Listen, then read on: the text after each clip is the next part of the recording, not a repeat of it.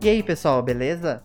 Meu nome é Raul Craveiro e sejam bem-vindos a mais episódio do Geocast. Mais uma vez a gente está gravando aqui ao vivo, diretamente do YouTube. E hoje a gente vai falar um pouquinho sobre home office e trabalho remoto. As vantagens e, a, e os desafios desse formato de trabalho que está cada vez mais comum, né? A gente está fazendo parte de um evento lá da UPF, da Universidade de Passo Fundo, TI, as portas abertas para o mundo. Bom nome, bom nome. É, e hoje a gente está aqui com alguns convidados. Primeiro, é claro, vocês já conhecem, né? Que é o Dil. Eu. Muito boa noite, Raul. Tudo bem com vocês? Tudo bem, gente? Sejam todos muito bem-vindos. Como eu sou o pidão aqui da turma, eu já quero pedir para vocês deixarem um like aí no vídeo e ajudarem a compartilhar a live aí porque hoje eu acho que a gente vai abordar um assunto que é objeto de desejo de muita gente por aí que, que trabalha com tecnologia em especial, quer poder trabalhar de casa ou trabalhar remotamente, quem sabe com uma empresa do exterior, ganhar em dólar é sempre bom, né? É o sonho de muita gente aí. Inclusive, eu realmente já tive nessa vontade de trabalhar de home office e hoje a gente percebe também que não é só flores, né? E a gente vai falar um pouco disso também, que tem as suas dificuldades. E agora, o nosso próximo convidado, né, é a Natália Lorenzi. Queria pedir para que ela se apresentasse um pouquinho, quem ela é, o que, que ela faz. Então, boa noite, tudo bem? Eu sou a Natália, eu moro em Passo Fundo, eu sou estudante da, da UPF, do curso de Análise e Desenvolvimento de Sistemas. Eu trabalho na área, na área de qualidade já faz uns dois anos e meio. Hoje eu trabalho na Imetrics, que é uma empresa de São Paulo, nessa parte de qualidade. É, eu trabalho home office, remoto, faz mais ou menos um ano aí, desde que começou a pandemia, desde fevereiro mais ou menos do, do ano passado. E o nosso último convidado aqui de hoje é o Dimas Gabriel. Apresente aí pra gente. E aí, pessoal, tudo bem? Uh, obrigado pelo convite, primeiramente. Bom, eu sou o Dimas, eu sou egresso da UPF, eu me formei na UPF também em 2008. E eu sou desenvolvedor de software, eu trabalho como desenvolvedor mobile, então eu faço aplicativos para iOS e Android. E eu trabalho remoto desde 2013, desde lá para cá, 100% remoto, em todas as posições. Uau! Faz tempo já. Antes de ser moda, Passa né? Antes de ser é, uma coisa palpável, muito legal. Toda semana a gente lê por aqui alguns dos comentários do último episódio do Geocast. O episódio da semana passada foi sobre LGPD e o que essa nova lei impacta na vida dos consumidores e empresários. Eu vou ler aqui o comentário do Jonatas, ele disse o seguinte: Mais uma vez, muito bom conteúdo do Geocast. Realmente tem muitos sites e serviços que coletam dados de maneira maliciosa, digamos assim. Coletam muitas coisas que realmente não precisam. Um exemplo disso são aplicativos de smartphone. Muitos pedem acesso a coisas que não fazem sentido algum o app não vai precisar daquilo para funcionar. Digamos que um joguinho offline de dama, por exemplo, onde você joga contra a máquina, porque esse jogo iria precisar acessar a sua lista de contatos, ou seu microfone, ou a câmera para poder funcionar. Não faz sentido algum. Primeiramente, muito obrigado pelo comentário, Jantas. E realmente, eu acho que a gente precisa ficar atento a essas coisas, e a LGPD tá aí também para resolver isso. Alguns serviços, sites, aplicativos, o que for, que estão coletando dados é, de maneira abusiva, sem uma justificativa, sem um tratamento ideal desses dados, e essa lei serve para a gente poder se defender desses casos, né? Mas algo que a gente pode ficar em cima também é ficar de olho em que dados esses serviços estão utilizando e se realmente precisa, se a, ou se é melhor a gente procurar uma alternativa. E realmente tem, tem muitas pessoas que acabam usando, aceitando e não sabem nem o que aquilo significa em alguns casos pode até ser um, um pouco perigoso, né? Então é bom que a gente sempre fique cada vez mais atento quanto a isso. A live de hoje só está sendo possível graças ao apoio da StreamYard, que é a plataforma que a gente está usando, inclusive, para estar tá aqui, né? Que através dessa plataforma você consegue fazer live de uma maneira bem mais fácil. Tipo, todo mundo entra num link, tipo, e tudo isso de maneira bem simples, né? Dá para colocar nome, dá para colocar comentários das pessoas, isso que eu acho que é uma das ferramentas mais legais, inclusive. Uhum. E se vocês quiserem saber um pouco mais do StreamYard, tem um link aqui na, na descrição do vídeo, aqui para quem tá vendo ao vivo, e na descrição do podcast para quem tá ouvindo depois. E acho que a gente já pode. Calma, Rô, mas tem um recurso do StreamYard que eu quero mostrar aqui casualmente, assim, sem querer, que eu posso, por exemplo, mostrar o endereço do podcast para vocês ouvirem depois o material. Acesse aí diolinux.com.br barra geocast. Nessa semana a gente teve, inclusive, um episódio super legal com o Ed do canal Apert Start, não sei se vocês conhecem aqui do YouTube. A gente falou sobre a indústria de games e como as, como as coisas estão hoje em dia, está dificultando a inovação nesse cenário. E ficou super legal. Eu gostaria muito que vocês ouvissem e acessem aí por esse link para ver todos os episódios, não só esse, ou pesquisem no Spotify por Geocast ou qualquer outro lugar que a gente tá em todos os lugares que tem podcast, belezinha? Não é porque eu tô lá não, mas eu recomendo. Pra gente começar a nossa pauta hoje, a gente podia explicar um pouquinho a diferença entre home office e trabalho remoto. Boa. Eu acho que isso pode acabar ficando um pouco confuso na cabeça das pessoas. Tem muita gente que acha que é, o, é sinônimo, né? E a gente podia deixar um pouco claro, né? Que o home office é basicamente você trabalhar de casa, que é o que a grande maioria das pessoas estão fazendo agora, né, em época de pandemia, né? E o trabalho remoto é basicamente você trabalhar fora do, do ambiente da empresa, né? Então, todo home office é um trabalho remoto, mas nem todo trabalho remoto é um home office. A lógica de você grupos pode... fazendo, marcando presença de novo. Sim. Sim. É, porque você pode trabalhar remoto e trabalhar no cliente, por exemplo, ou você trabalhar, sei lá, numa cafeteria, num, num espaço de, de trabalho. No, assim, no Diolinux né? porque... a gente é o quê, Raul? É tudo remoto? E, home office ao mesmo tempo? Sim, é, eu acredito que pelo menos todos sejam home office, né? Eu, pelo menos, é, eu tenho trabalho tinha, de casa, mas é remoto. Eu não, eu não tinha parado para pensar nisso, sinceramente. Dimas, como é que funciona aí o seu, o seu trabalho? Você se, se considera mais home office e remoto ou as duas coisas? Acredito que para mim é muito mais remoto do que home, assim. E eu prefiro, inclusive, eu gosto dessa ideia de pegar o notebook, botar nas costas e trabalhar um dia no lugar, outro dia no outro. Eu acho isso interessante. Um nômade digital clássico, então. É, uhum. é, eu levei isso ao pé da letra, né, por dois anos, acho que eu exagerei um pouco até, porque de fato, eu, de fato eu fiquei dois anos viajando e, e aí foi remoto mesmo. Opa, vamos, vamos falar disso mais adiante aí, e, e, a Natália? A Natália disse que começou a trabalhar por causa da pandemia e tal, e continua agora, se mantém em, em home office? Mas eu sou mais home office mesmo é, por questão de perfil, eu me concentro melhor em casa, com silêncio, em ambiente mais quieto, sabe? Então, eu acho que é muito, muito variável de perfil, né? Tem gente que prefere estar tá, é, com música ou ambientes mais agitados. Então, é. Mas o remoto é excelente porque a gente pode escolher, né? Não fica nessa de só em casa. É, isso é verdade. Inclusive, eu me, me identifico com você, Natália, porque eu era uma pessoa que achava que eu ia ser o cara do nomadismo digital algum momento. Até que eu tentei experimentar brevemente isso e percebi que eu preciso das minhas coisas aqui para conseguir me sentir satisfeito e produtivo e tal. E, e, no meu caso seria muito mais home office do que poder, sei lá, fazer como o Dimas comentou aí, colocar o notebook na mochila e sair por aí. Acho que a gente pode falar um pouquinho sobre o nomadismo digital, inclusive, né? Que o próprio Dimas né, falou que, que já passou por essa experiência, que acho que é algo que muitas pessoas também têm esse sonho de achar que vai pegar o, o notebook, sentar na beira da praia e trabalhar e que vai estar tá tudo bem, né? Que não vai voar uma areia na cara, que, vai, que a internet vai funcionar. Porque, né, no, no vídeo no YouTube, a internet funciona em qualquer lugar. Bateria do, do laptop não acaba nunca. Sempre tem tomada por perto. Contar um pouco pra gente dessa experiência, tipo, qual que é a real, né, do, do nomadismo digital. É, eu diria que não é bem por aí, realmente. Não é assim, mil maravilhas, né? É trabalho, ainda é trabalho, né? Mas é, basicamente os, os nomes digitais são pessoas aí que geralmente trabalham com TI, né? Mas não necessariamente, né? Eu conheço fotógrafos, por exemplo, que são nômades, uh, jornalistas que são nômades. E são pessoas que se aproveitam da TI para, para enfim, não ter um escritório físico e muitas vezes não ter uma casa física, né? Então eles ficam viajando de casa em casa, de cidade em cidade, passam um tempo num lugar, um outro no outro, e mas continuam trabalhando da mesma forma. Né? E foi um pouco do que eu fiz entre 2017 2006 e 2008, que eu basicamente eu, uh, saí da casa tradicional, a gente morava de aluguel, enfim, a gente cancelou tudo, vendeu o carro, vendeu tudo, e a gente comprou um, eu e minha esposa, né?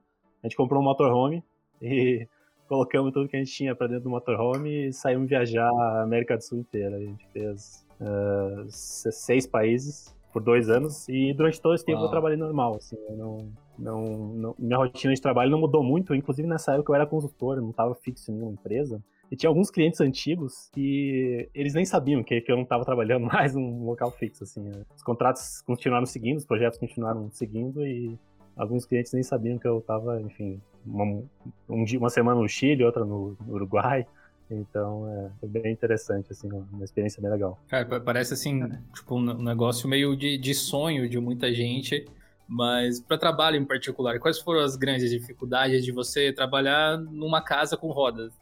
É, eu vou te dizer que, por mais incrível que pareça, o trabalho foi o mais fácil adaptar, tá? Uh, outras coisas do dia a dia da vida foram mais difíceis.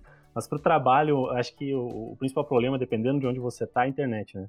E essa questão da internet, a gente adaptou com.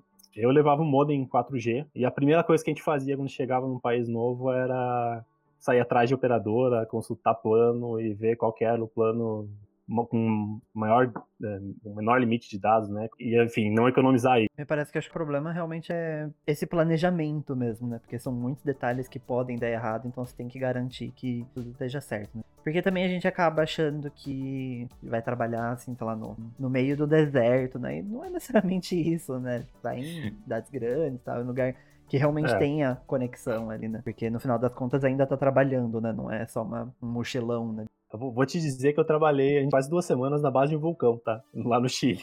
Com internet 4G bombando, tá? Então, assim, foi uma experiência muito legal. Então, dependendo de onde é, até é possível você ficar no deserto lá, se tiver sinal, você fica.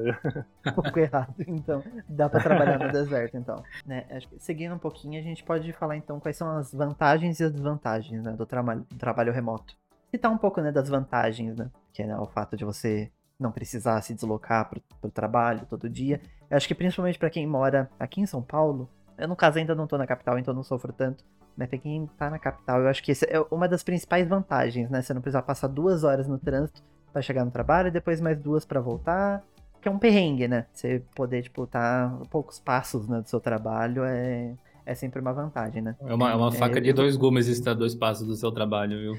Inclusive, é, é. a, a Natália pode falar com propriedade. Eu achei essa, essa pergunta aqui particularmente interessante do Michel. Talvez ela possa comentar um pouco. Na verdade, nem é uma pergunta, é um comentário. Ele disse que uma das grandes dificuldades do home office é o desrespeito das pessoas ao redor, que pensam que por você estar na frente do PC, a pessoa está ali brincando ou está à toa, alguma coisa assim. Natália, você passou por isso em algum momento?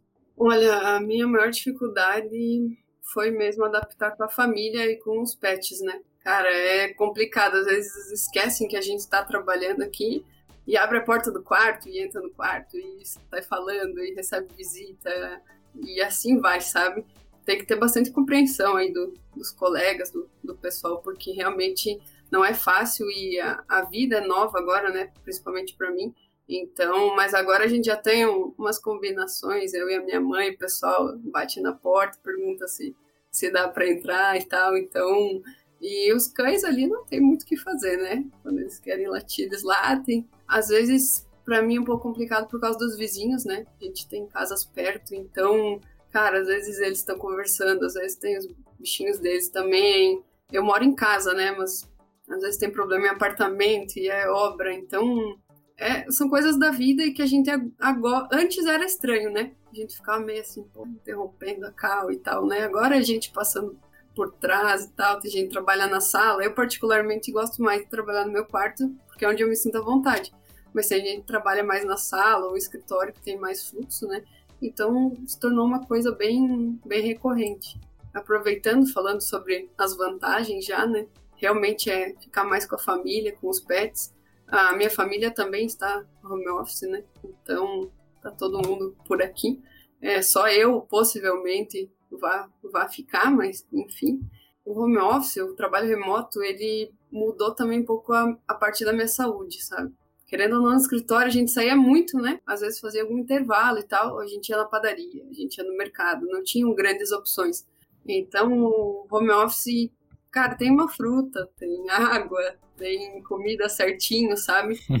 Então, é, incrivelmente melhorou muito a qualidade de vida. Às vezes eu saía do trabalho direto para a faculdade. Faculdade também não tem grandes opções, né? Então, assim, às vezes eu queria parar em casa para comer. Só que é, o trabalho, às vezes eu saía tarde, era seis e meia, sete horas, já estava no horário da aula, tinha que sair correndo, às vezes nem me alimentava. Agora não, agora dá para sair, dar um pulo na cozinha, pegar alguma coisa, se alimentar melhor. Acontecer algum probleminha, é falar aí para os colegas e para os chefes aí agradecer a, a compreensão, porque trabalhar em casa não é fácil. Então, a gente tenta, mas não é as mil maravilhas que todo mundo fala também. A gente passa em uns, uns perrengues. Entre home, se você me perguntar, você prefere trabalhar presencial ou remoto? No início seria presencial. primeira, segunda semana ali eu tava enlouquecendo dentro de casa, assim, não, não aguentava mais. Hoje, 100% remoto. É muito bom, é outra qualidade de vida. É... Sim, bom, eu tenho, eu tenho medo de ficar doente se eu tiver que voltar para um modelo de trabalho diferente. Eu, eu realmente acho que eu não tenho condições, assim, de voltar facilmente para o modelo presencial, se eu precisasse. É, é, são, são muitos anos já trabalhando assim. É, o Dimas falou desde 2013, né, que você estava trabalhando desse jeito. No meu caso, desde 2016, eu acho. Então, tem um pouco, alguns anos a menos do que você, Dimas, mas mesmo assim, depois que você está completamente adaptado a esse ambiente, você consegue ver. Não sei se foi o caso, o seu caso também, Natália, o Dimas ou o Raul, mas você acaba sendo até mais produtivo, me parece, porque você tem menos distrações, sabe? Aquele lance de sair para tomar um cafezinho não acontece tanto, e, e aquilo mata muito tempo de produtividade às vezes. E aqui eu consigo, na verdade, trabalhar menos tempo, produzir mais e descansar mais. É, eu acho que esse é um ponto, assim, que para mim funciona muito bem também. Uh, eu tive uma experiência dois anos atrás de voltar. A, uh, eu estava numa empresa que eu tive que passar uma semana na empresa, assim, uh, fixo, né? E assim, depois de muito tempo. Realmente, depois de 2013 eu não tinha feito isso e enfim, voltei, a, voltei a, a, ficar fixo nessa semana e foi visível, assim, a queda de produtividade que eu tive na empresa, sabe? Também. E aquilo, eu consigo fazer em seis horas o que eu fazia em oito na empresa, na empresa fixa, assim. Pô, além desse, de não ter esse deslocamento, trabalho, todo esse tempo aí perdido, né? Quando eu comecei a fazer trabalho remoto em 2013, eu perdi 8 quilos, né? Só por causa disso, de não ir pra padaria mais, não ir mais, então... Isso é muito verdade também, você se alimenta melhor em casa. É, eu, um vou, vou também, dizer né? que. Eu vou, vou, desculpa te cortar, Roma, vou dizer que depende, porque eu tinha um home office num apartamento que eu morava antes, e o primeiro andar do apartamento era uma padaria. Eu tava. E ah. tinha elevador no prédio. Aí eu tava, né, complicado, ainda bem que saí de lá. No meu caso, esse de saúde não é nem tanto, porque eu acho que na verdade eu, eu comia menos porcaria quando eu tava no trabalho, porque, tipo, não tinha muita coisa. Mas aqui em casa sempre tem um chocolatinho, sempre tem, sei lá, um refrigerante. Sempre tem alguma coisa, alguma porcaria eu não vou escolher a opção saudável. Eu me conheço, sabe? Mas, mas tem a questão de custo também, né? Porque você ir na padaria, você comprar, sei lá, um docinho que você sabe que no mercado é dois reais, ali vai ser seis, sete. E é o que tem, então você vai comprar. Então você vai ver no, no final do mês, você gastou, tipo, 100 reais só em docinho, né? E você estando em casa, você já não tem mais esse gasto. Uhum. É, e a Letícia aqui deixou uma, uma pergunta pra gente. Vocês acreditam que seja necessário ter experiência de trabalhar presencial antes de partir para o remoto? eu acham? acredito que isso um pouco da empresa, tá? Uh, se a empresa que você está entrando já tem uma certa cultura de trabalho remoto, eu acredito que é super tranquilo você começar 100% remoto sem nenhuma experiência. Agora, se é uma empresa, por exemplo, que não tem essa cultura, e teve muita empresa agora que por causa da pandemia teve que uh, adotar trabalho remoto meio que da noite pro dia. Aí eu acho que é um pouco difícil, sabe? Porque a empresa em si ela não tá preparada, não é nenhuma questão do funcionário, a empresa em si ela não tá preparada para isso. Né? Então uh, vai depender muito da posição, eu acredito. Eu também estou de acordo, mas eu acho que para quem começa home office é mais fácil do que para quem estava presencial e veio para o home office. Sente mais, sente mais a falta dos colegas, sabe? Querendo ou não, você tem uma relação e você acaba não vendo mais aquela pessoa todo dia. Tem colegas que a gente vê mais do que a família, passa mais tempo, então você acaba você acaba sentindo muita falta, sabe? E também concordo, se for o primeiro emprego, a empresa tem que ter um processo de capacitação muito bom, porque é muito difícil ensinar remoto. Eu acho bem difícil. Às vezes você tem uma dúvida pontual, você quer explicar alguma coisa no código, é muito mais difícil remoto do que presencial. Então, assim, a empresa também, exatamente que o Dimas falou, ela tem que ter uma cultura para conseguir adaptar essa pessoa nova que está entrando, senão é bem complicado para nossos funcionários aí, estão entrando como trainee, estagiários, tem que ter um, alguém apoiando mesmo. É, apesar de ser possível, eu acho que se a pessoa tiver uma experiência presencial, digamos assim, antes, acaba ajudando por você saber como é você estar tá em contato com outras pessoas ou responder a outras pessoas ou uma autoridade dentro da empresa ou até trabalhar com os colegas às vezes. Se o seu primeiro emprego for já digital, tem esse lance que a Natália falou, que você precisa já, de preferência, o bom seria que você já fosse capacitado para que você não dependesse tanto de treinamento, por exemplo, que realmente existe essa dificuldade. E outra que, na minha opinião, trabalho remoto ou home office, assim, exige muito mais responsabilidade uh, individual do que você teria tipo, se você vai trabalhar em um lugar que você tem que sei lá, bater ponto até às vezes, ou alguma coisa do tipo, de um horário até um outro horário. Porque como você está na sua casa, e a sua casa é também o teu local de descanso, de lazer, muitas vezes, misturar essas coisas eventualmente acontece e, e geralmente não é uma grande mistura. E para isso eu tenho uma pergunta aqui interessante, em especial para o Dimas, ó, feita pelo Vitor, que é um dos professores lá da UPF, inclusive. Ele perguntou para você qual foi o pior perrengue no trabalho como nômade. Teve alguns momentos que, que não foi tão fácil trabalhar. Teve, principalmente num projeto que estava quase no, na finaleira, né, um prazo meio, meio apertado e, e, e, e, acabou que a gente teve um problema com, com o motorhome em si, mecânico e tal.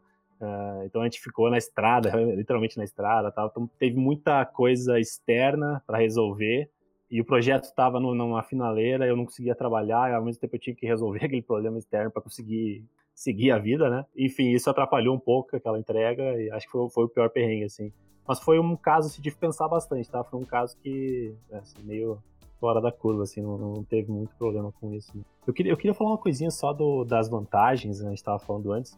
Eu acho que uma das principais vantagens é você não estar. Tá... Primeiro, você poder trabalhar nessas, nessas carreiras de TI, você conseguir trabalhar no interior, né? Poder aplicar para vagas mundiais, né? Qualquer canto do mundo, se você quiser, né? Então, acho que isso é uma das grandes vantagens do trabalho remoto. É você não tá, não precisa estar tá físico, não, não tá limitado às vagas da sua cidade, por exemplo. Não precisar se deslocar para uma cidade grande por causa de uma vaga uh, mais interessante, uma vaga melhor, né? Acho que, é, para mim, essa é uma vantagem assim, muito legal e é o que possibilitou, por exemplo, hoje eu trabalho para uma empresa de fora, uma empresa americana, e eu não tenho nenhuma vontade de me mudar para os Estados Unidos ou me mudar para qualquer outro país, entendeu? Eu acho que ganhar em dólar e gastar em real é sempre uma vantagem, né? Hoje em dia, hoje em dia é. é. Aqui tem uma pergunta que vai bem nessa direção aí do José Maurício Carré Maciel. Como estão as oportunidades hoje para trabalho remoto? Elas são mais atrativas do que as empresas locais? Uma consultoria na parte de QA está é, tá sendo bastante procurada, porque a gente tem poucos profissionais, né?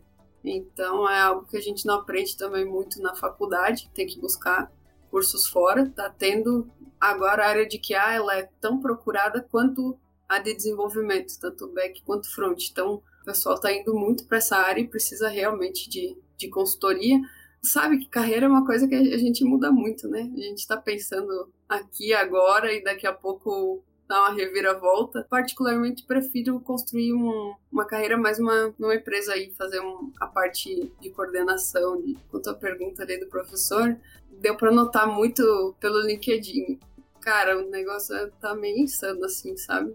quando estava trabalhando presencial, tinha alguma pergunta aqui outra, alguma sondagem, mas aí depois do, do trabalho remoto, vem gente de, de toda parte do país, sabe? Vem proposta, vem. É, é muito legal, muito legal. Eu tive a oportunidade agora de trabalhar na Metrics. A gente presta serviço para Hub, que é uma empresa de meio de pagamento. Eu não teria essa oportunidade aqui, sabe? Né? São empresas, algumas são menores também, não atendem esse tipo de projeto. É uma oportunidade única, é, a, a fim de carreira, sabe? E quem trabalha na área sabe que é difícil mudar de área. Por exemplo, você está na área de QA, você quer ir para a área de desenvolvimento, você está na área de desenvolvimento, você quer ir para a área de QA, ou você quer estar tá no back-end, você quer ir para o front-end. Então, essa parte remota te dá muita oportunidade de, de conhecer outros, além de outras culturas, né? A gente tem muitos colegas de São Paulo, tem do Nordeste, Brasília, Minas, coisa que a gente não, não tinha muito aqui e essa oportunidade de, de trabalhar com coisas novas, né? Mas o mercado está super aquecido, são muito mais atrativos. Inclusive, eu fico triste de dizer isso, mas eu acho que as empresas locais menores vão acabar perdendo muito espaço, porque os salários são muito altos. Ou pode ganhar salário de fora, né? Que nem o Dimas, em dólar, ou a gente pode ganhar os salários da, da capital mesmo, de São Paulo, que são muito mais atrativos do que aqui no interior, né? Infelizmente, eu acho que as empresas locais vão acabar perdendo bastante espaço, mas por essa questão, a não ser que consigam contratos melhores e maiores também, né? Eu vi que teve algumas pessoas que perguntaram o que, que é QA. Você pode explicar para o pessoal o que, que alguém que trabalha com QA faz? Consigo, claro.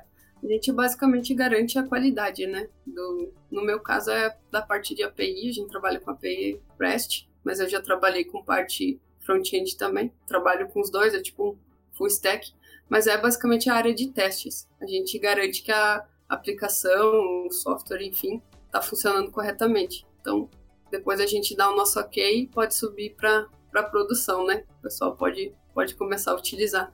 No meu caso, uh, eu faço ambos os testes. Existem testes manuais, que você simula o usuário mesmo com cliques e tudo mais, e eu faço a parte de automação, que a gente desenvolve basicamente um script de automação que faz o teste como um usuário normal. A automação está sendo muito utilizada porque você não precisa repetir várias vezes a mesma coisa, só apenas rodar ela e ela vai fazer e vai estressar o, o e-commerce ou a aplicação. Então, basicamente, a gente garante que está tudo funcionando. Massa aí, então quem tiver interesse em seguir a carreira já tem uma ideia do que se trata. Além dessa pergunta aqui do, do José, a gente tem essa aqui do Cássio, Desconsiderando o valor do dólar, e sim a cultura, qual a grande vantagem de trabalhar remoto para empresas do exterior? Acho que o Dimas está mais apto para responder essa dependendo da empresa, você tem uma oportunidade de trabalhar em um projeto grande, dependendo para onde você está indo, assim, de um, de um, impacto grande. Então, isso é uma coisa legal, se é algo que você está buscando na carreira. E essa questão de cultura é muito interessante, porque você aprende, além de, de seguir aprendendo na sua área, você acaba aprendendo coisas para a vida mesmo, né? Você está se relacionando com pessoas que têm uma cultura completamente diferente de você, né? Especialmente empresas que são, que são remote first, né? Que são remotas de verdade. Elas têm funcionários espalhados pelo mundo inteiro. É o caso da empresa que eu trabalho. Então, é, eu trabalho com gente da Rússia, da Índia, do Japão, dos Estados Unidos, aqui do Brasil. Você pode falar o nome da empresa que você trabalha? É, é, eu trabalho para a Xteam. Até acho que a Xteam já, já bateu com você no canal aí em algum momento. Sim, eles já, já, patrocinaram alguns conteúdos aqui. Acho ah. até que vão patrocinar mais aí no futuro. Tomara, Xteam, vem para cá. Legal. É, e, e, a Xteam ela terceiriza para uh, uh, times de desenvolvimento para outras empresas. Então, hoje em dia eu trabalho para a Beachbody, que é uma empresa americana da área de fitness. Eles, eles têm, basicamente, é um, como se fosse um Netflix só de, de, de, de fitness. Mas a questão da cultura é muito legal, tá? Porque você tem contato com, com gente do mundo inteiro mesmo e Outra coisa é que você acaba desenvolvendo seu inglês, né? Uma coisa é você fazer aula de inglês aqui e tudo mais, outra coisa é no seu dia a dia você estar tá conversando com gente americana ou mesmo do mundo inteiro e tal, e tendo que entender eles. Isso é um desafio grande e você acaba aprendendo muita coisa com isso também. Então acredito que isso seja uma vantagem também. A gente já falou um pouquinho, inclusive, aqui, né, sobre algumas das coisas até com a ver com a, com a pandemia, né? Como que a pandemia mudou todo esse conceito do trabalho remoto, né? Porque até então eu acho que era algo que a gente via mais em empresas de TI mesmo, ou tipo algumas empresas específicas que contratavam remoto, e era muito aquela questão do, do sonho das pessoas, né? De poder trabalhar de casa, poder trabalhar a qualquer horário. E, só que hoje a gente viu as pessoas tendo que, tipo, não tem escolha, você vai ter que trabalhar de casa. Que inclusive acho que isso até trouxe muitos problemas, né? Que a gente vê muitas empresas que não sabiam lidar com o trabalho remoto e elas simplesmente tentaram transformar o trabalho dela físico em algo digital, né? E tem coisas que não funcionam, sabe? Algum, alguma, alguns métodos ali de, de, trabalho mesmo, de como entregar o trabalho, de como receber trabalho. Acho que principalmente pra, pra Natália, né, que, que se viu trabalhando agora em home office por conta da pandemia, né? Você vê alguma coisa assim que mudou completamente, sabe? Por conta disso, ou se. Tirando essa questão de home office, tá muito parecido quando eu trabalhava já existiam algumas pessoas que trabalhavam já home office, sabe? Mas eram casos isolados e a gente até pedia, os funcionários mais antigos, eles tinham o privilégio de trabalhar um ou dois dias remoto, né?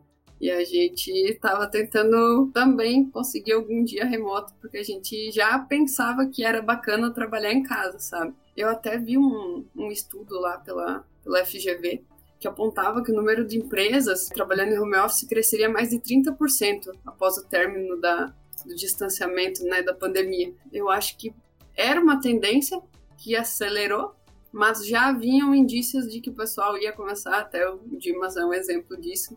E, só que o que aconteceu foi que as empresas meio que se obrigaram a fazer isso, e a partir de VPN e tal.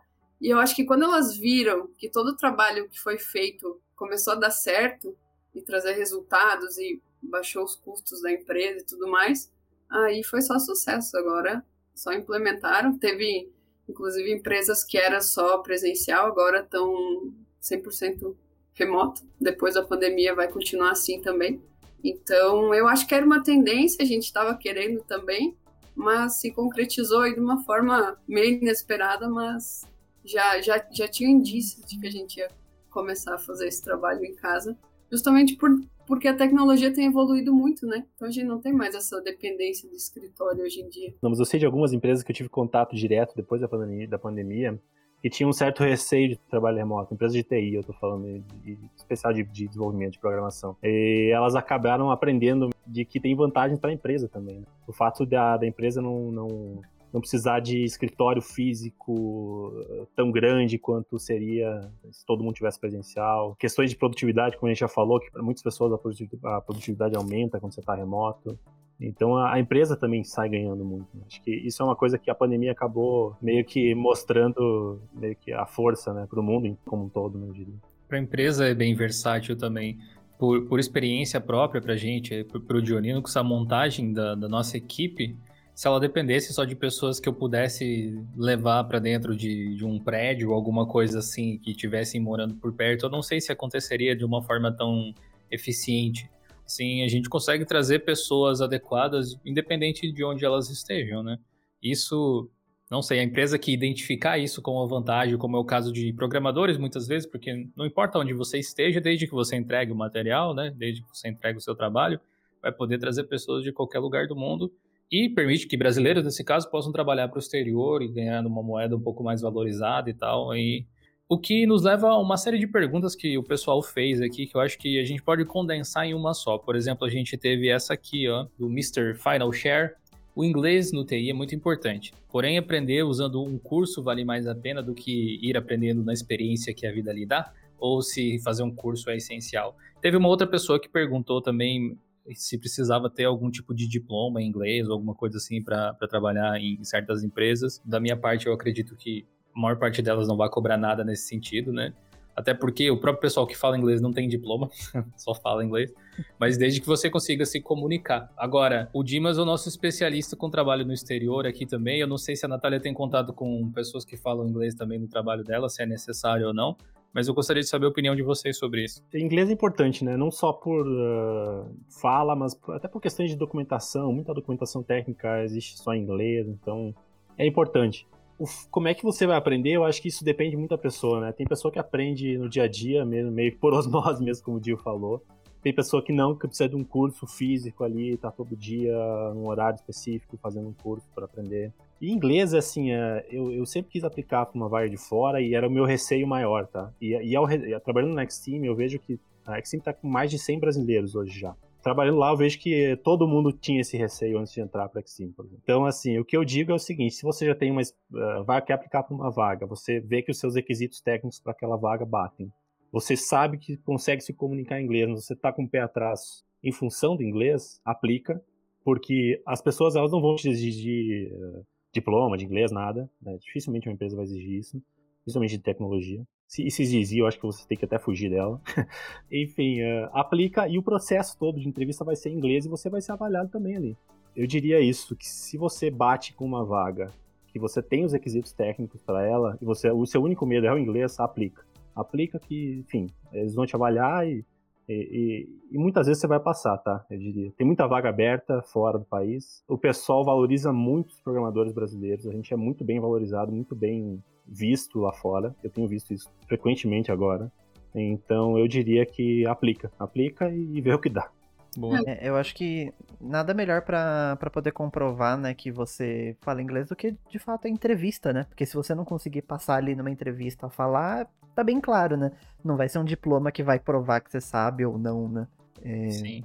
Acho que... Acho que a Natália ia comentar alguma coisa sobre também. É, isso. Uh, eu não tenho tanta essa vivência, mas uns requisitos lá da vaga da contratação, eles sempre pedem, pelo menos médio avançado, porque realmente também a gente programa, escreve os cenários e toda a documentação em inglês, então você precisa saber, é, e exatamente, depende muito da pessoa, né? Mas é muito difícil uma pessoa falar fluentemente se ela não tem contato no dia a dia ou se ela não teve alguma experiência com o pessoal de fora. Então acho que também não é uma super preocupação, isso conforme você vai conversando com o pessoal, o Dimas deve ter melhorado muito o inglês dele nesse meio tempo. É claro que é importante ser, você saber pelo menos o básico, intermediário ali, se puder avançado melhor. Quase todas as vagas vão exigir alguma coisa. A gente tem clientes que tem que falar inglês. Eu não trabalho com eles, sou de outro projeto, Mas se quiser a oportunidade, tenho certeza que o pessoal dá para conversar com eles e tudo mais. Acho que o curso é bom porque você aprender do zero, assim, do nada, é... não é fácil. É, provavelmente parecido com programação, eu ia dizer, Raul. Tipo, o lance do inglês, tem gente que consegue ser autodidata e aprender com maior Sim. facilidade sozinho. Um curso vai pavimentar, provavelmente, esse aprendizado, e do mesmo jeito é o inglês. No, no, próprio Diolinux mesmo, toda vez que a gente busca a, a trabalhar com as pessoas, estava aqui pensando, eu nunca sequer cogitei a hipótese de trabalhar com alguém que não soubesse inglês. É tipo, se, se a pessoa não sabe, ela teria que avisar. É tipo, é, é um pré-requisito implícito já, praticamente. É, no nosso caso, especialmente leitura, comunicação verbal, nem tanto, mas é, escrita e leitura é, é, bem importante. Sim. É, eu acho que não existe né, uma regra, né, se é melhor o, estudo. Eu acho que é, é, um, é uma combinação dos dois, né?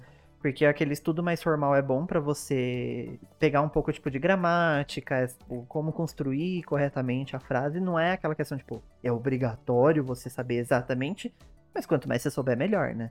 Mas ao mesmo tempo, o curso ali não vai te dar a vivência de como é falar com alguém, sei lá, de uma outra cultura sobre algum assunto completamente fora ali do padrão, porque ali na escola são aqueles casos específicos, então, tipo, a vivência vai te trazer muita coisa. E realmente, né, como a Natália falou, tipo, é muito difícil você ser uma pessoa fluente sem de fato ter experiência, né? Acho o que acaba dos... sendo uma combinação dos dois, né? O lance dos sotaques eu sempre achei complicado. Porque uma coisa é você Sim. entender o que que, que, que Friends está falando no seriado. É, outra coisa é você conseguir se comunicar com alguém que tem um sotaque de outro lugar, alguém da Índia, alguém é, da França, uhum. não sei, falando um inglês diferente, ou até mesmo inglês dos Estados Unidos, mas de regiões diferentes, que tem uma linguagem mais puxada, eu acho que, que esse é um exercício bem interessante. Você já chegou a passar por isso alguma vez, Dimas? Conversar com alguém que tinha, falava inglês, mas você não conseguia entender perfeitamente? Já, pô, tem, tem uma galera da Rússia que trabalha comigo que é complicado de entender. O sotaque é bem carregado e tal. Agora, essa questão de sotaque também é uma coisa que o pessoal não. Americanos, né, não dão bola para isso, tá? Eles, de fato, isso não é um problema para eles. É, eles valorizam muito o fato de você ter se empenhado para aprender uma, uma, segunda língua, sabe? Coisa que muito americano não faz, eles sabem inglês. O inglês deles serve para o mundo inteiro, então eles, eles valorizam muito isso, sabe? O fato de você ter se empenhado para aprender uma língua nova. Né? Sim. É, eu acho que tem. A gente vê muitas pessoas, né? tentando ao máximo limpar o sotaque. Primeiro que eu acho que não existe essa questão de sem sotaque, né? Algum sotaque é. você vai ter. Você pode estar imitando um sotaque de alguém de lá. É. A partir do momento que a pessoa tá te entendendo perfeitamente, você tá falando certo, acho que sotaque é o de menos, né? Todo mundo tem. É, bem por aí.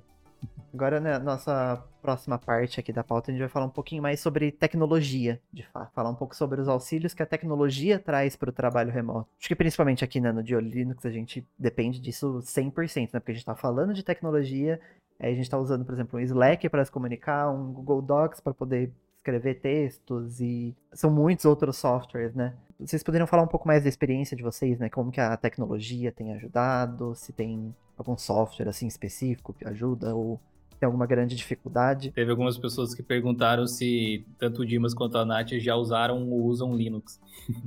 Eu já usei muito Linux na, na época da faculdade, principalmente no PF, quando eu estava uh, eh, fazendo mestrado também na, em Pernambuco. E, cara, eu fui para uma área. Eu, eu, eu, era Linux, Linux mesmo, sabe? A pessoa da faculdade tem alguém assistindo aí vai lembrar de mim. Eu fui para uma área de iOS. Cara, eu sou dominado pela Apple hoje em dia. então uh, eu tenho que usar, eu sou obrigado a usar Mac, macOS. Então, mas eu já fui. Eh, enfim, eh, você tem Bash por trás lá tudo mais, mas. Uh, eu já fui muito Linux, sim, tenho muita vontade de voltar para esse mundo aí. Sabe? Fazer uma troca de carreira e sair da, do iOS. Vi dizer que é bom, viu? É, é. Eu, eu, sei. O pior de tudo é que eu sei, viu? Aqui da minha parte eu tô que nem o Dimas, é mais na, na faculdade mesmo. Tem coisas que trabalho não, a gente não pode escolher muito também. Mas pessoalmente já, já usei para faculdade também. A gente usa bastante. O, o, que a gente gostaria de saber de vocês, Dimas e Nath, é Quais são as ferramentas, nomes mesmo, técnicas que vocês usam no dia a dia para a galera ter uma noção? Então, o que vocês costumam utilizar e quais são as ferramentas principais para trabalhar com os colegas de vocês? A empresa que eu estou hoje em dia, no Nexime, a gente usa muito Slack para comunicação de chat, né? Uh, eu já trabalhei em uma outra empresa antes dessa que a gente usava Discord. Uh, e para reuniões uh, virtuais a gente usa Zoom. o Zoom é, é, sensacional, mas é uma ferramenta para empresas paga, né? Então tem esse, esse probleminha. mas é uma ferramenta muito legal também. E, enfim, tem outras ferramentas mais ligadas à programação também, como o Gira, a gente usa da Atlassian, Confluence também na Atlassian para mais para documentações, algo que é muito importante você estar tá trabalhando remoto, principalmente quando você está fazendo uma comunicação mais assíncrona e não tão síncrona. Você, é, o, é ideal você ter tudo meio documentado, porque você não está ali do lado da pessoa para conversar com ela, né? Então é bom você documentar. Devo estar esquecendo alguma coisa, a gente usa toda, toda a suite da, da Google para e-mail e tudo mais. E acho que é mais ou menos isso aí. Aqui da nossa parte, a gente usa o Teams como ferramenta aí principal, tanto para conversa em equipe quanto para reuniões. A gente usa às vezes o WhatsApp também, a gente tem um, um grupinho ali de comunicação, caso seja necessário, a gente tem do cliente, tem da empresa, tem mais ali com, com os amigos ali, o pessoal da Squad. Mas eu já trabalhei com Zoom, Skype, aí a parte de documentação nossa hoje é no Gira, mas eu já trabalhei com Azure também, que é muito bom. É, acho que são essas as principais ferramentas mesmo. E aí na faculdade mesmo é, é o Meet tem N ferramentas hoje, né? É, é ver o que se adapta melhor aí à empresa né? e seguir. Mas todas estão todas estão muito boas, sabe? Claro, algumas têm as suas restrições aí, os seus valores também, mas todas estão tão bem bacanas de serem utilizadas. E o editor de códigos favorito é? Ah, eu uso o Visual Studio Code. É, o, o meu favorito é o Code também, mas eu tenho que usar Xcode, né? Por causa do iOS. Então, então para iOS eu uso Xcode, eu faço algumas coisas de, de APIs também, Node, aí eu uso VS Code. Da hora. Tá, algumas pessoas perguntaram se existe vaga para trabalhar home office, remoto, alguma coisa assim, para pessoas que trabalham com ferramentas no code ou low code. Até citaram uma aqui que eu não conhecia ainda, que se chama Bubble. Aparentemente, para criar, segundo a descrição do site, é a melhor maneira de criar web aplicativo sem código. Vocês têm alguma experiência ou conhecem pessoas que trabalham com ferramental desse tipo? Cara, tem. Eu conheço um pessoal que trabalha com, com ferramentas assim. E, e eu diria que depois da pandemia, cara, tem vaga remoto para tudo, tá? É, um, é uma baita de uma oportunidade para todo mundo aproveitar e quem quer trabalhar remoto aproveitar isso. Uh, eu tenho certeza que você vai achar alguma coisa para Bubble, eu não conheço, mas eu tenho certeza que você vai achar alguma coisa remota porque as empresas não estão podendo uh, contratar físico, né? Então é a oportunidade para você entrar nesse mercado que você está querendo. É, eu também não, eu não tive contato com, com isso, mas também estou nessa linha aí do Dimas. Eu acho que todas as áreas podem ser home office remoto. Claro, tem áreas que são específicas que não tem como, né? É presencial. Mas, olha, a parte de RH, administrativo, de todas essas empresas que estão remoto, as pessoas são todas alocadas remotamente também. Então, não é só a TI em específico, é tudo que gira em torno dessas empresas que estão trabalhando remoto também tem emprego. Então, ainda mais a nossa área, a nossa área está super aquecida, acho que não vai ter dificuldades também. É, o Reginaldo aqui, inclusive, fez uma, uma pergunta, né? Ele, o que a Natália usa para testes de qualidade de software? A gente trabalha bastante com BDD aqui. A gente usa Cucumber, Capybara, para fazer a parte automatizada mesmo. Mas o que a gente utiliza teste funcional é mais via Postman mesmo. E, e aí faz a, a, o desenvolvimento aí desse script para automação rodar. Mas é que o Cucumber, Capybara, a gente trabalha com uma linguagem Ruby. Uma linguagem bem leve, bem, bem tranquila, não é muito tipada é uma boa para quem está começando aí. A Maria também está crescendo bastante. Acho que a área de TI, no geral, né, cada vez vai ter mais vagas e acho que é, é as pessoas procurarem uma área que goste, se especializar e, e vaga sempre tem. E agora, né, vagas digitais, então independente de onde você tá, você consegue é, procurar vagas que, que você possa trabalhar tranquilamente, né. Ó, mais uma perguntinha aí para Nath sobre a área dela. Esse software de teste de qualidade já valida também a parte de segurança ou seriam áreas distintas? Pergunta do Alexandre. Depende o que vem pra gente no escopo, tá? Tem coisas que a gente mesmo tem que validar, que são mais autorizações e permissões e transações de usuários, e tem outras coisas que aí tá um pouco fora do nosso escopo, que aí é a área de risco que cuida, né? Mas essa área mesmo, estava conversando em uma aula, a nossa área de segurança, ela, ela hoje é muito precária ainda. Não digo na empresa, digo no setor de TI mesmo, porque a gente tem ah, pouca formação nessa parte de segurança mesmo e, e agora que estão surgindo mais cursos para a gente entender melhor tanto que muitos sistemas aí, aplicações estão sofrendo, né, estão sendo hackeados e invadidos. Então a gente sempre tenta contemplar isso nos testes, mas tem coisas que não não é tanto da nossa alçada, né? Coisas mais complexas. Uhum. Uhum. A, a, gente tem aqui duas perguntas que se complementam, também dois comentários. É, deixa eu ver se eu encontro os dois aqui.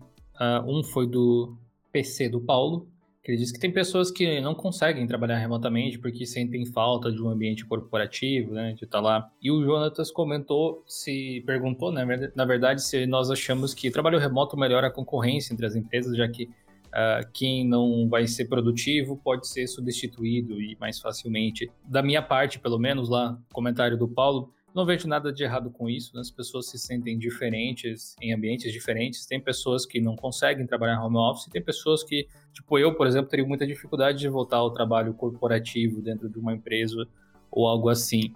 Só que com, conforme o mercado de tecnologia se molda hoje, você ser home office, ser trabalhar remotamente não ser uma opção para você, pode acabar te limitando em algumas oportunidades, porque você acaba ficando restrito a uma, um certo uhum. raio de onde você mora, acredito eu, que vai ser viável de você ir até o trabalho.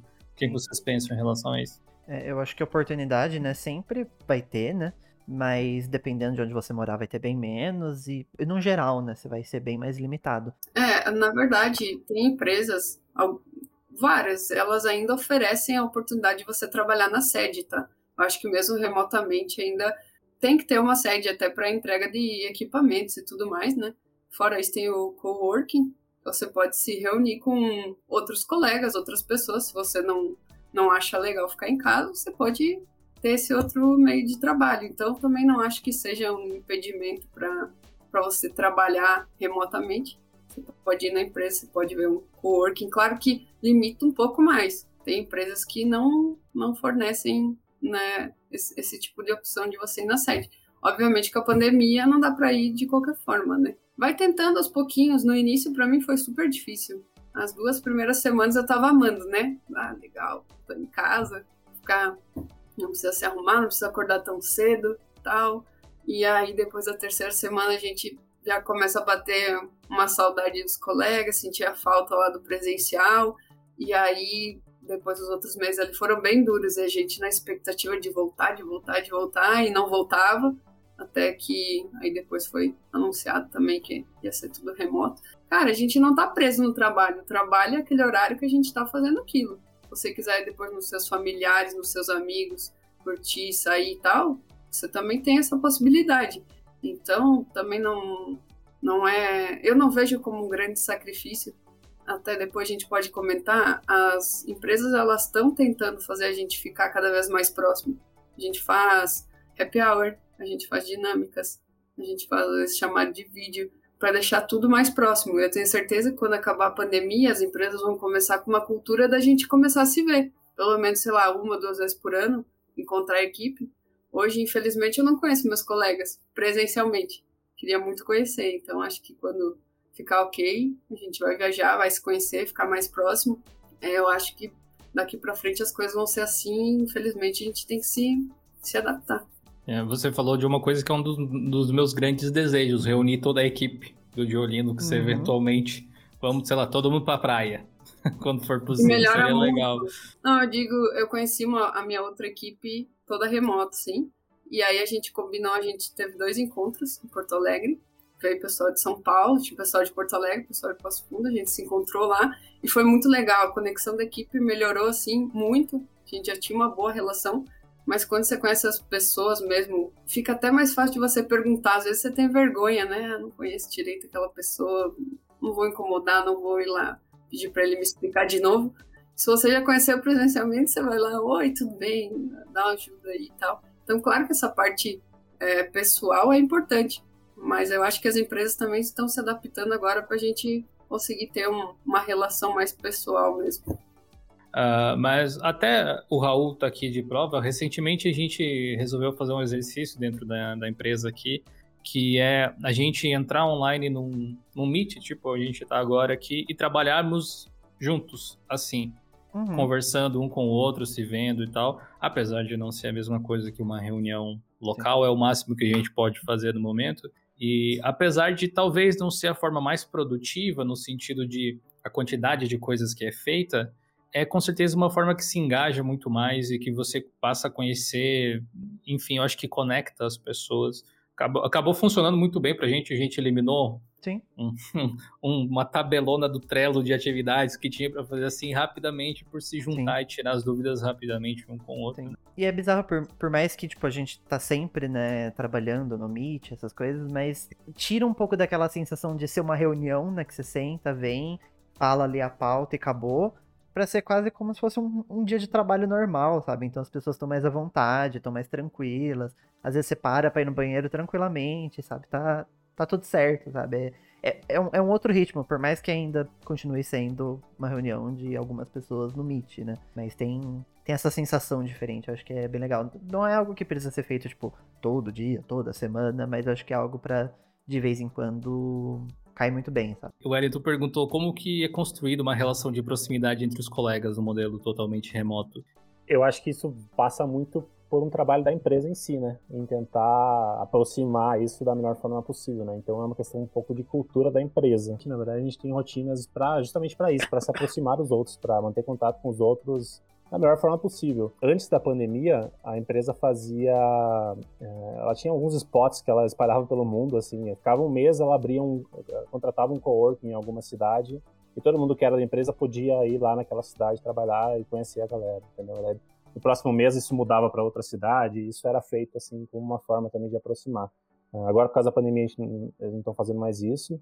Se engajar nessas questões que às vezes as empresas propõem, como essa de é, ir todo mundo para um escritório sempre que dá, ou, ou é, enfim, participar de alguma. A gente joga poker de vez em quando, então a gente abre uma sala de poker e vai jogar poker, então participar disso acho que é bem importante você estar tá remoto. Tem uma empresa, na verdade, que eu, que eu admiro bastante, eu acho que o pessoal que, que curte criação de conteúdo vai saber, né? O Ghost, o CMS.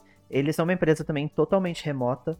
E eles têm uma, uma cultura de que, pelo menos uma vez por ano, eles juntavam todo mundo da, da empresa, ia todo mundo para um lugar específico, tipo, já fizeram viagem pro Egito e para alguns outros lugares que eu não lembro, tipo, junta todo mundo e aí é uma semana, eles trabalham juntos, sem dinâmica, tipo, batendo papo, happy hour, essas coisas.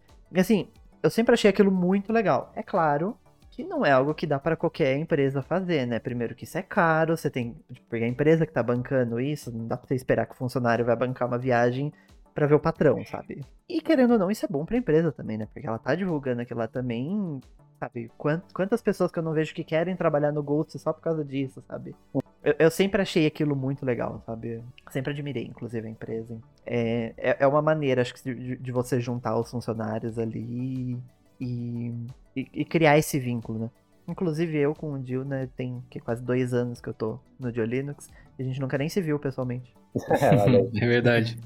Verdade. É só digital, né? E eu já emendo essa próxima pergunta do Reginaldo aqui, para Nath e depois para o Dimas, sobre como é que essas empresas veem a necessidade ou não de nível superior. Porque a gente sabe que hoje, apesar disso ser bem visto até, muitas vezes o seu currículo ele pode estar em outro lugar, dependendo do perfil da empresa, como os projetos que você tem no GitHub, as habilidades que você consegue comprovar realmente.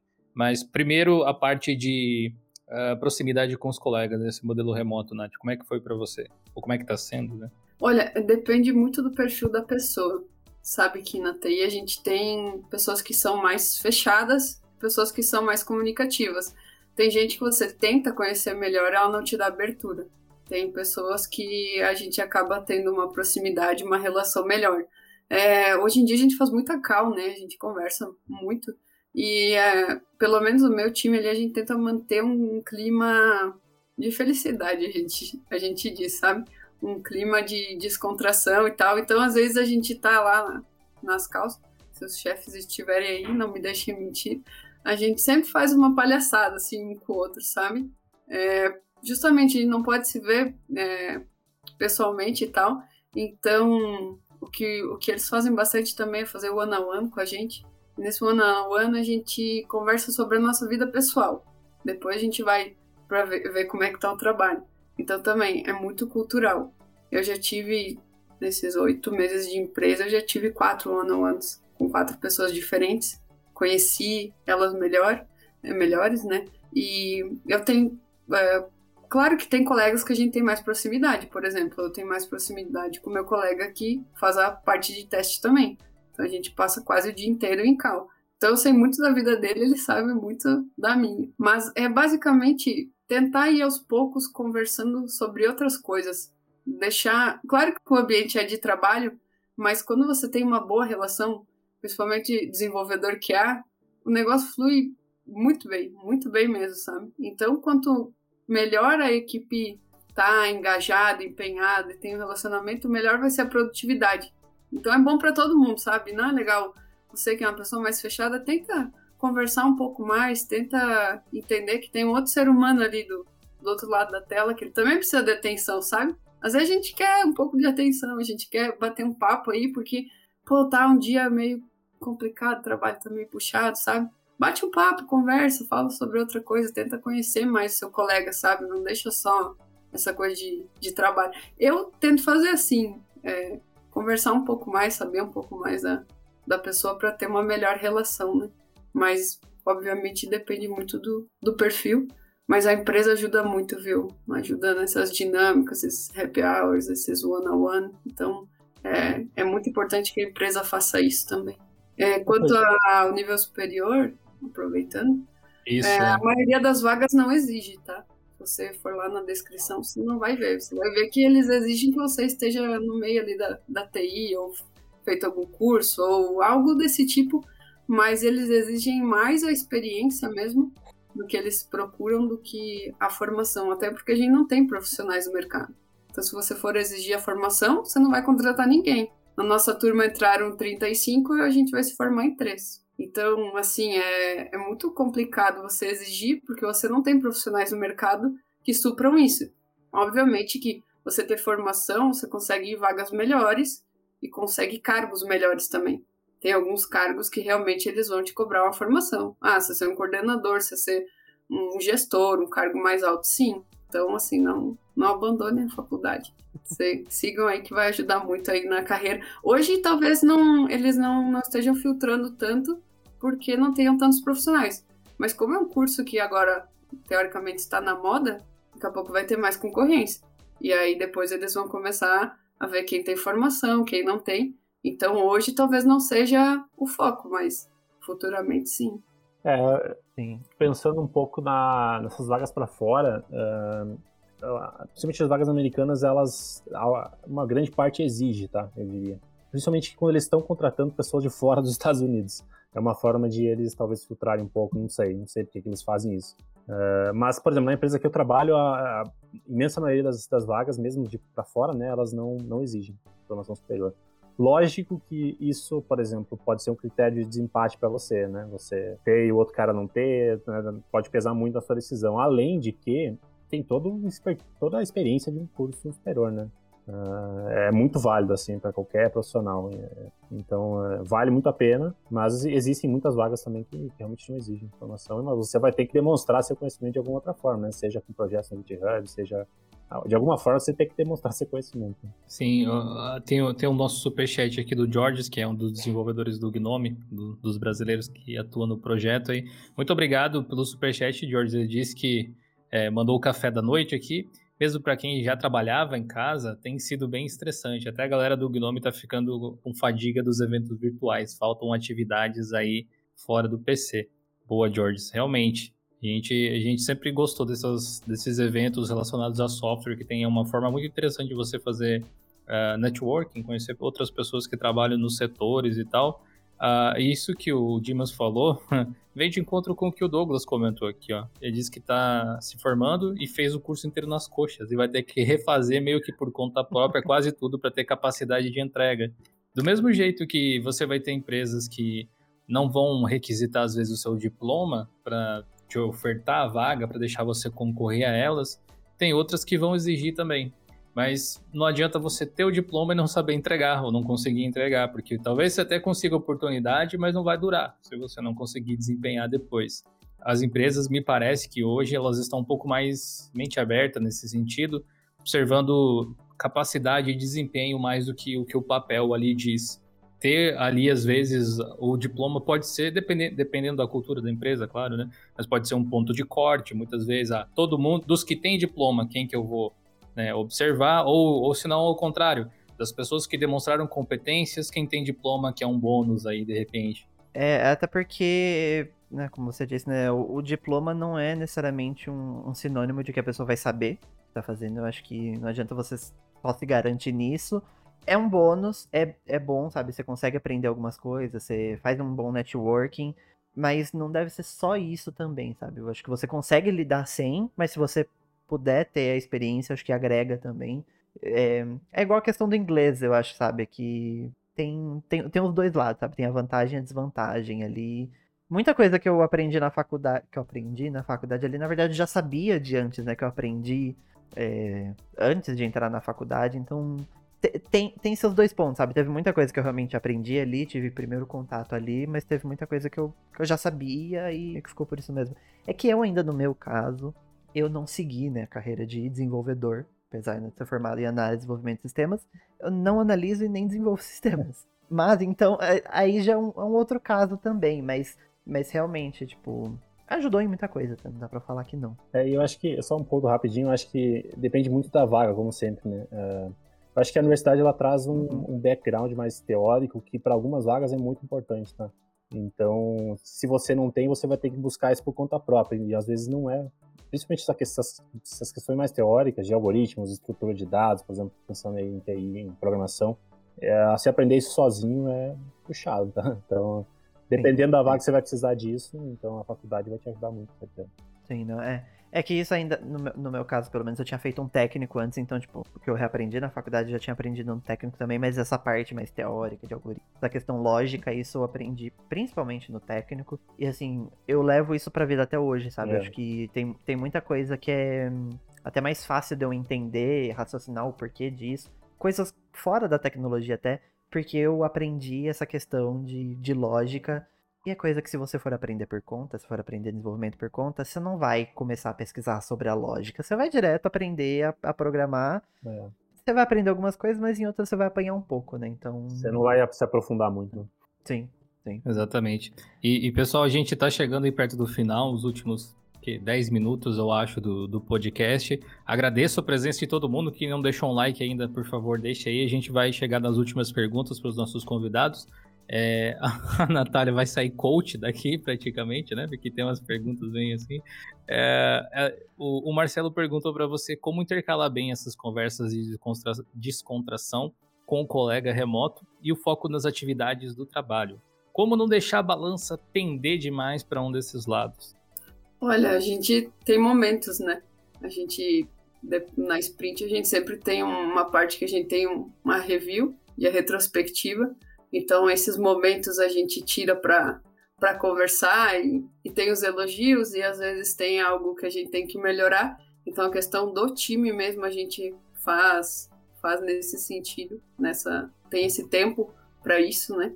Mas enquanto atividades do dia a dia, por exemplo, eu estou conferindo alguma coisa com o desenvolvedor, enquanto ele está procurando, está subindo alguma coisa e tal, a gente vai trocando ideia. E aí, quando a gente precisa fazer o trabalho, a gente vai fazendo. É mais nos intervalos, assim, que a gente tá fazendo uma coisa que a gente tem que esperar o outro é, realizar alguma atividade para prosseguir. Ou às vezes, por exemplo, tá chegando o final do expediente, a gente escreve alguma coisa lá no chat e segue a conversa e vai respondendo conforme puder, sabe?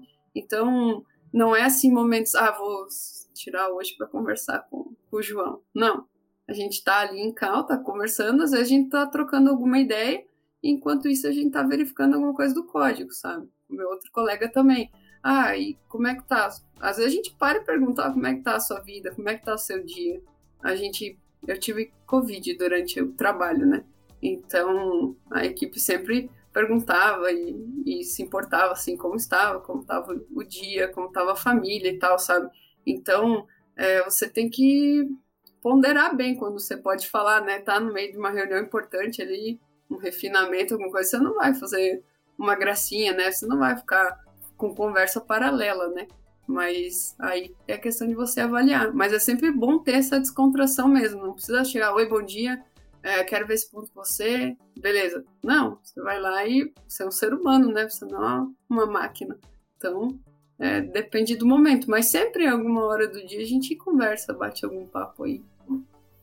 Boa. É, acho que até que no, no Linux, né, a gente tem um pouco disso também. A gente tem lá dentro do Slack, né, essa linha do, do bate-papo, ficar compartilhando os memes.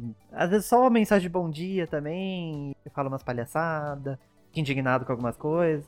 Já chegou a falar até de, de política, já. É, assim, é sempre um pesado, né, mas, mas a gente fala de tudo, literalmente tudo fala, já falou de música, de, de jogo. Já tentei convencer o de ouvir Pablo Vittar. Ainda não consegui. Vou chegar lá. Mas, tipo, de tudo. E sabe, a gente realmente lida ali como amigos também, né? Tem, tem momento de trabalho, tem que cobrar, tem que fazer as coisas. Mas também, tipo, nada impede da gente conversar, sabe? São pessoas e tá tudo bem, sabe? Eu acho que realmente tem tem pros dois lados, sabe? Se você só conversar também, você não vai conseguir trabalhar, você não vai conseguir entregar nada. Mas se você também ser, ser muito sério, assim, meio que deixa o clima meio pesado, né? Acho que então, lá na, acaba num. Lá na empresa a gente tem um canal no Discord chamado uh, Pub. que, enfim, uh, é um canal só para Você pode entrar lá em qualquer momento. E, e, se tiver alguém lá, é um canal só para jogar conversa fora, assim, em qualquer momento. Se entrar, você entra lá. Se tiver mais alguém, você troca uma ideia. E até toma uma cerveja junto, enfim, é um canal bem pra. é um pub mesmo, pra você relaxar. É, é, o nosso é mais family friendly, né? É a área do café virtual. é, verdade. O nosso não tem álcool. É. Cara, mas é, é, muito legal isso, assim, porque é uma coisa que é, criou-se dentro da cultura da, da empresa aqui. E não é como se fosse algo que fosse cobrado das pessoas nem nada, mas às vezes você chegou, logou ali no computador, vai começar a trabalhar nas suas coisas, manda um salve pra galera lá. É meio que uma forma de dizer, ó, tamo junto aí, galera, já tô trabalhando aqui. Tipo, não precisa falar mais nada necessariamente, sabe? E, e, isso é bacana porque acaba gerando uma sensação de que todo mundo tá ali pelo mesmo motivo. É, a gente tem essa pergunta aí do, do Moisés Cardoso de Paula, é, eu vou direcionar essa aqui para o Dimas, já que a Nath respondeu a última. Vocês que estão em empresas, como que vocês veem o mercado de freelance, né, de freelas? É, eu já, já fui freela por um tempo, sempre fui freela. Uh, eu acho que é um mercado bacana para o profissional, principalmente uh, é, para essa questão de se você quer talvez virar um nômade, por exemplo, porque você não está vinculado né, à empresa contratualmente, você está fazendo um projeto e tal, então é uma forma de você ganhar dinheiro e, e sem estar tá muito preso a uma rotina diária com uma empresa e tudo mais. Então, é, acho isso interessante.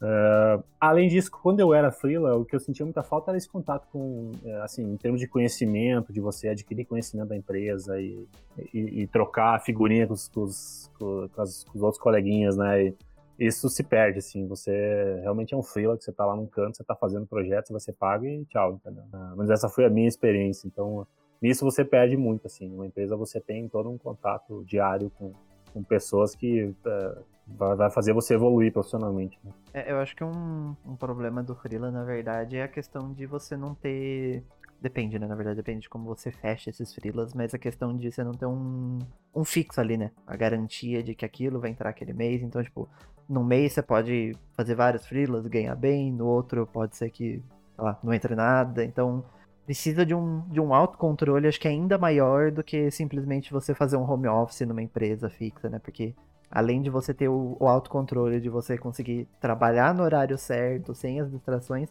tem a questão financeira que é bem, é bem puxado, né? Precisa, ter um Nat Finanças ali pra, pra poder garantir que vai dar tudo certo. Mas eu mesmo, né? Eu, tipo, não sou TLT, né? Sou, sou PJ, então acho que essa vida de freelancer é, é legal em alguns pontos. Tem, tem seus, seus problemas, mas é legal.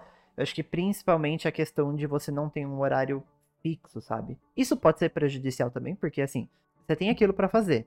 Se você fizer às 8 horas da manhã ou se você fizer 11 horas da noite, sabe, o problema é seu sei que faz. Então, às vezes você acaba abrindo mão ali, você vai se ver fazendo negócio de madrugada. Então tem que ter um, autocontrole ali. Mas ao mesmo tempo, ontem, por exemplo, eu precisei sair para comprar um negocinho. Se eu trabalhasse com horário fixo, não teria como, sabe? Eu estaria perdido, sabe? Eu não teria como simplesmente comprar. É, enquanto eu posso simplesmente, tipo, ou acordar um pouquinho mais tarde, às vezes, às vezes, só quero ficar um pouco mais tarde no computador, acordar mais tarde, sabe? Eu tenho essa liberdade, eu posso fazer o meu horário desde que eu entregue é, ali o, os meus deveres, né?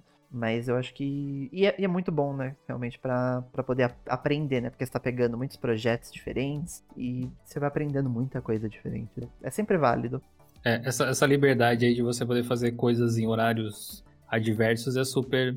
A comodidade de você estar tá em casa, assim. Eu descobri. Descobri, não, eu percebi que a minha comodidade chegou num ponto extremo, porque hoje chegou aqui em casa um pacote da Amazon com papel higiênico dentro. Nem para isso mais eu tô sem. Cara. Vem, vem, vem, vem, pelo correio já. Algum dos nossos convidados tem algum assunto que gostaria de abordar que a gente deixou passar de repente?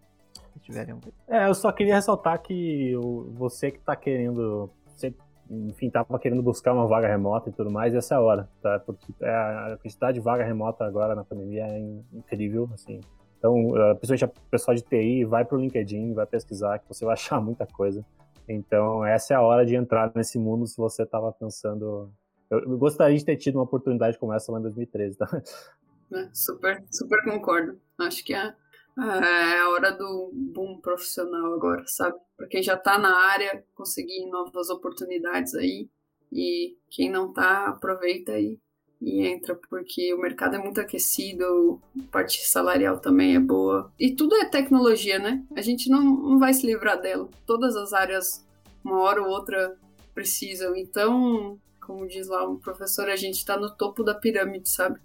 É, quem desenvolve, quem faz, está no topo. Então, aproveitem que uh, o curso é, é bom também, né? as oportunidades também. Show de bola. Perfeito, então. É, gostaria de agradecer vocês dois por terem participado aqui, por ter tirado esse tempo para conversar com a gente, né, puxar esse papo aqui legal sobre home office. Agradecer né, ao PF, né, Universidade de Passo Fundo, né, o evento deles né, de TI, as portas abertas para o mundo. É, o Gil colocou o link aqui embaixo, vocês podem ouvir. O... Esse episódio vai sair não essa semana, a outra, no diolinux.com.br barra pode ouvir lá em qualquer plataforma. Tem outros episódios também para vocês ouvirem, tem vários episódios bem legais. Recomendo. Mas você que acompanha o canal de Linux conseguiu ouvir ao vivo antes de todo mundo. Olha só que beleza. É. Agradeço a oportunidade aí de vocês. A gente, eu pelo menos acompanhava sempre o canal. O pessoal, quando viu que a gente ia participar, também ficou super feliz. Sempre falaram para mim que acompanham o canal e assistem os vídeos. Então, foi uma grande é, oportunidade aí para a empresa e para a faculdade e para a gente também. Obrigadão. É isso aí, obrigado pelo convite, pessoal. Foi, foi massa o papo, acho que gostei bastante. E, e vamos lá, seguir acompanhando o canal aí. Boa, gente, muito obrigado. Acho que a gente pode aproveitar agora, encerrou o podcast, né? Encerrou a, a gravação uhum. em si. Mas uh, eu quero aproveitar que a galera está aqui ainda para fazer alguns convites para vocês conferirem os links que estão na descrição porque uh, quem está ouvindo o podcast, os links para o GitHub, para o Instagram, para as redes sociais dos nossos convidados estão todos na descrição. Vocês podem acompanhar aí, vocês podem saber mais, assim como os nossos links também, links do nosso patrocinador, do Spinhard. Muito obrigado, Spinhard, mais uma vez aí por fornecer a plataforma para a gente bater esse papo. Vocês podem conferir no primeiro link na descrição. É, se vocês assinarem o serviço deles pelo link que está ali, a gente ganha comissão. É um link patrocinado e funciona desse jeito. Geocast, acessa aí geolinux.com.br barra Geocast, como o Raul já tinha mencionado. É, um recado rápido para a galera que é membro do canal. Inclusive, tivemos novos membros durante o episódio que, desde que eu coloquei o, o, episódio no ar, acho que a gente teve mais de 12 membros, 12, 13 membros, alguma coisa assim, que, que entraram. Muito obrigado aí pelo apoio de vocês. E saibam que a gente teve um problema nessa semana com o YouTube em relação aos cursos que a gente oferece lá no Linux Play é, para os membros, mas agora já está resolvido. Então você que queria assistir lá o nosso material já está liberado, você já consegue fazer sem problema nenhum. Acesse aí para saber mais.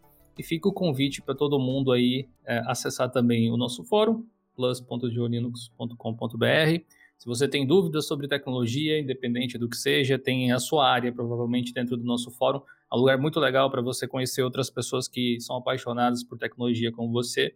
E também, claro, o blog de Linux, que tem notícias e publicações todos os dias. Fala, Raul. Lembrando também que lá no Plus agora tem um espaço dos artigos da comunidade. Se você quiser compartilhar alguma coisa também, não só Boa. necessariamente dúvidas, você tem algum conhecimento que você quer compartilhar, é, você pode aproveitar fazer um, um post lá e vai ser super bem-vindo também.